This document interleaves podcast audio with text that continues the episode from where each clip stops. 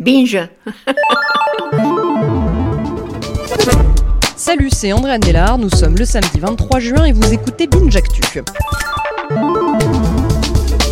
L'info du jour concerne nos réseaux sociaux préférés. D'un côté, nous avons YouTube qui s'apprête à lancer Channel Membership, soit en gros la possibilité pour les YouTubeurs à 100 000 abonnés minimum de faire payer certains de leurs contenus.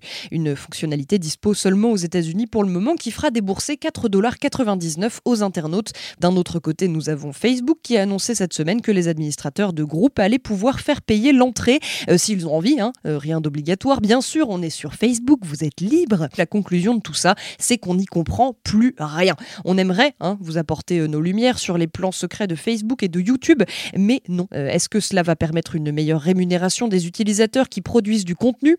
Doit-on s'insurger de payer pour des contenus qui initialement ont toujours été gratuits? Est-ce que faire payer certains contenus signifie que nous ne serons plus les marchandises de ces plateformes disponibles et corvéables à merci? Voilà, cela fait bien trop longtemps maintenant qu'ils nous ont perdus de toute façon, nous et notre confiance en eux. L'histoire du jour est la preuve que l'inventivité devrait toujours être récompensée d'une manière ou d'une autre, même si la finalité est discutable. 14 maillots de l'équipe nationale de Colombie ont été saisis à l'aéroport de Bogota. La cocaïne contenue dans les fibres du vêtement a légèrement posé problème aux autorités. Via un procédé chimique, les trafiquants ont réussi à imprégner 5 kilos de cocaïne dans le tissu afin que tout le monde et surtout les agents de sécurité n'y voient que du feu. Le colis était en partance pour les Pays-Bas. C'est ça qui a éveillé les soupçons.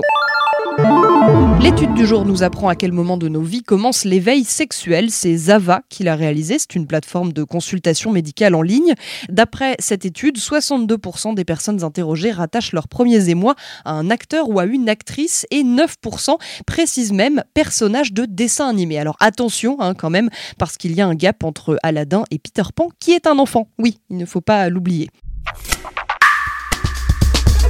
Le son du jour, c'est la série Calls qui va être adaptée en anglais. Calls, ce sont de courtes histoires angoissantes sans images à écouter au casque.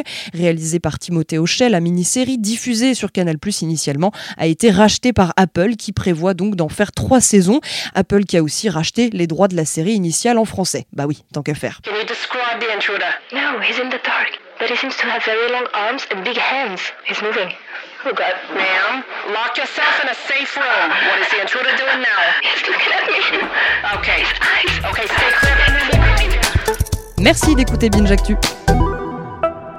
Binge.